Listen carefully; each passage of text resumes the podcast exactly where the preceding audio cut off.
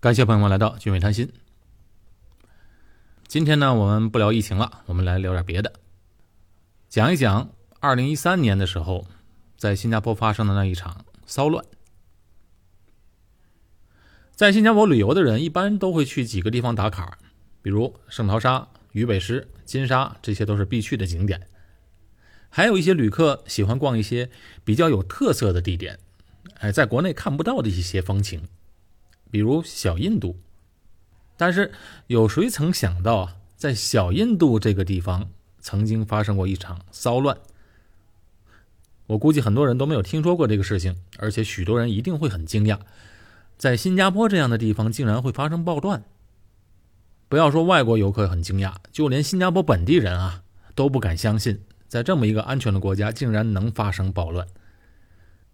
哎，今天呢，就给听众们讲一讲。那个事件，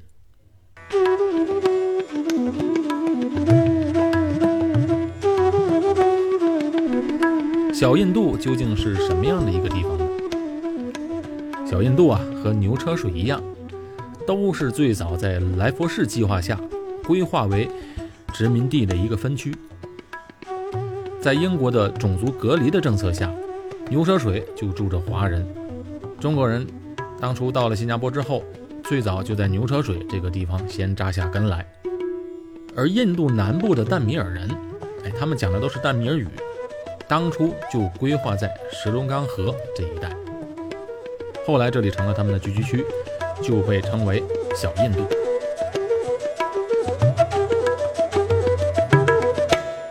当然，现在小印度早就不是那个专门给印度族裔聚居的地方，但是这里确实是印度人商业活动的聚居区。所以来到小印度，你就会看到这里有各种各样、琳琅满目的印度商品，哎，小饰品，好多家的金店，哎，这是印度人最喜欢的。还有那个印度女人穿的纱丽。上次我的一个同学来，啊，他的太太呢就特别喜欢纱丽，还去买了好几条。当然，那里还有各式各样的印度小吃、印度餐厅。印度餐厅有比较高档的，也有一些大排档。当然，更少不了印度的庙宇。一到屠妖节那一天，新加坡也是公共假期，那里更加是人头攒动，各种装饰和屠妖节的一些仪式，你要到那里去看呢，就感觉到了印度一样。不光是游客喜欢到这里来，新加坡还有一个庞大的客工群体，大部分的客工呢，都是来自印度、孟加拉、南亚一带的国家，啊，来到新加坡打工。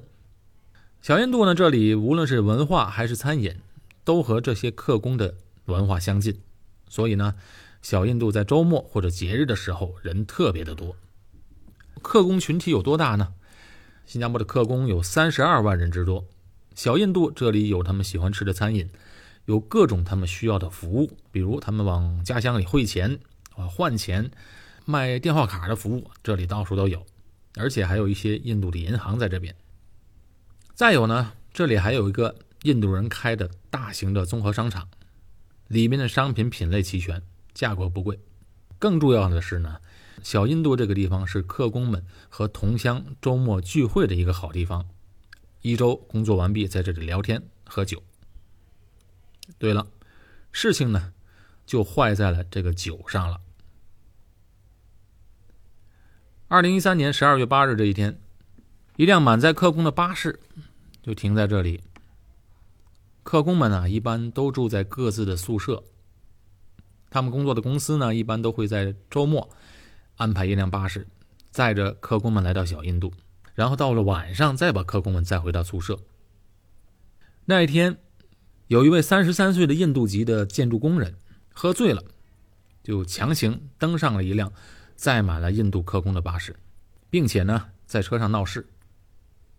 当时车上有两个本地人，一个是五十五岁的男性司机，另外一个是三十八岁的女助理。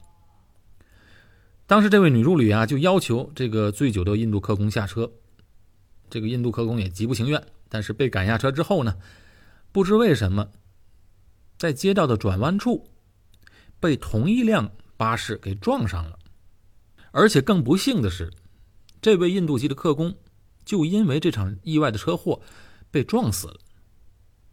这一下子啊，事情就闹大了。那时天色已经黑了，许多客工呢又都刚喝完酒，就情绪特别激动。酒上了头之后呢，这股火全发出来了，就吓得司机和助理躲在车上不敢下来。后来呢，就被这一群人拉下车殴打，很快演变成了一个大规模的暴力事件。周围的客工呢都聚拢过来，有的看热闹，有的起哄。就一起参与闹事。据统计，除去看热闹的，当时参与到闹事的一共有三百多名客工。我就记得那一天呢，我一个朋友发消息说：“哎，小印度暴乱了。”我还不信呢，以为开玩笑。他就说：“你看看电视，是真的。”打开电视，哇，就一看，电视摄像呢，就从一个楼顶上往下拍，一片火光，那些警车都着着火。别说是我吓一跳，新加坡本地人很多人呢都没见过暴乱是怎么回事一般上呢，看电视新闻发生暴乱，那都是别的国家的事情，跟自己没关系。没想到在新加坡也发生了。新加坡在上一次的暴乱呢，是种族暴乱，那是发生在动荡的年代，一九六九年。这次的暴乱呢，是新加坡建国以来四十多年第二次。发生大规模的骚乱，四十多岁以下的人都没有见过这个场面。随后不久，民防部队的救护车就来了，他们呢就过去要抢救那个伤者。当时还不知道那个人的情况嘛，所以他们就冲上去检查死者，就把他抬到救护车上。哎，这时候闹事的科工越聚越多，就是民防部队的人搬走尸体的时候啊，周围的暴徒不断的朝他们丢石头。哎，那位司机啊和助理就重新又躲回到巴士上。民防部队还有一位女成员，这位女士呢还真勇敢，冒着危险从窗户上爬上车，保护那两个人，最后把他们两个救了出来。随后呢，他们的车就开始撤离。啊，这些疯了一样的客工们啊就开始砸车烧车。一辆救护车被烧后，还引起了爆炸。这警方啊，一直都保持很克制，自始至终都没有开过枪。哎，这也是新加坡警察四十多年从来没见过的景象。当时呢，路人呢用手机拍摄了很多视频，啊，这些视频在 YouTube 上都能看得到。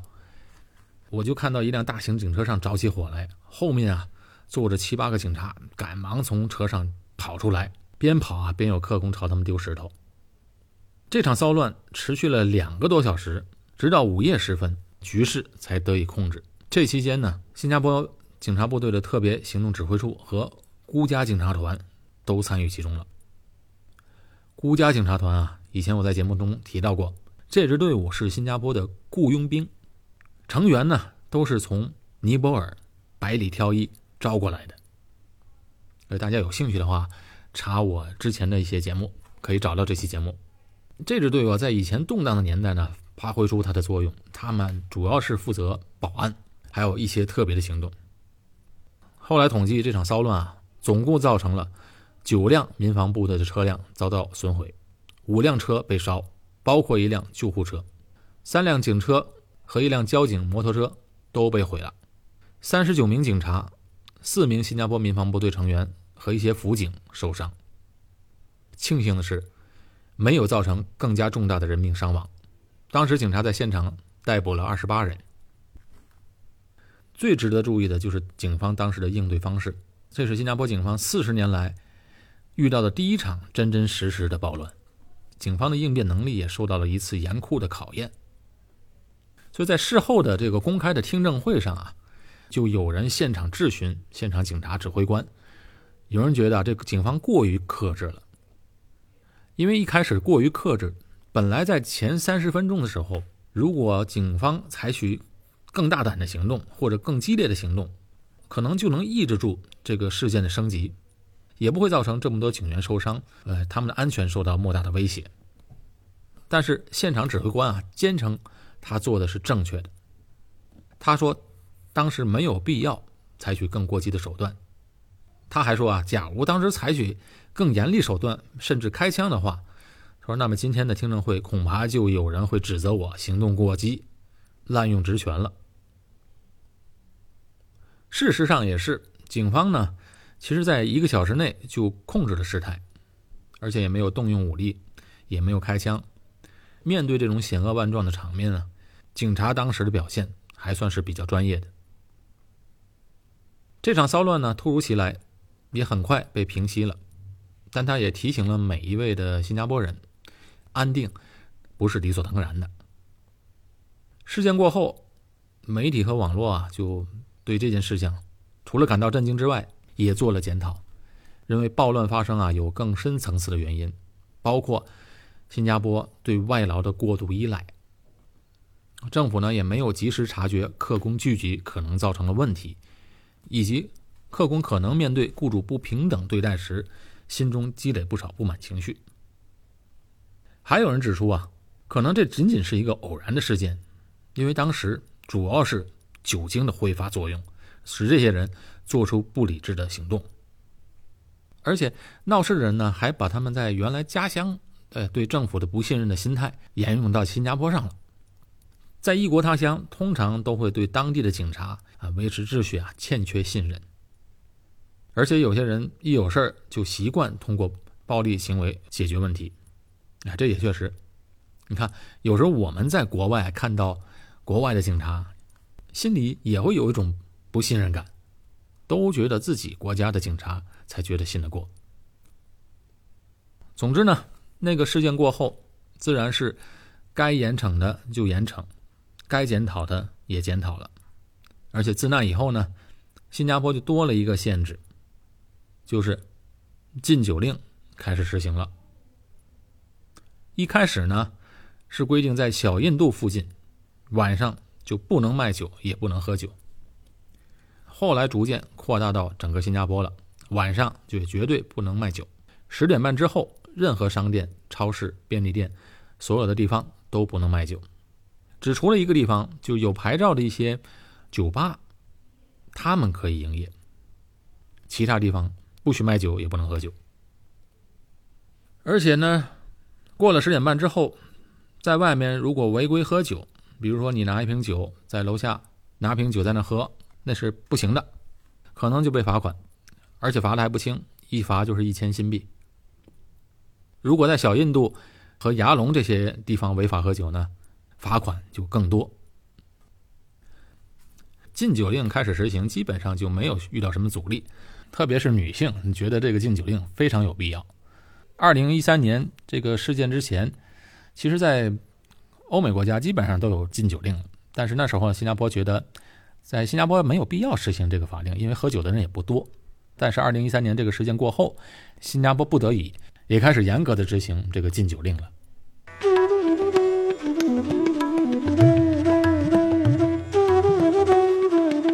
好，这一期给大家回忆了七年前的那一场骚乱。本期节目就到此结束，我是高俊伟，在新加坡，我们下期节目再见。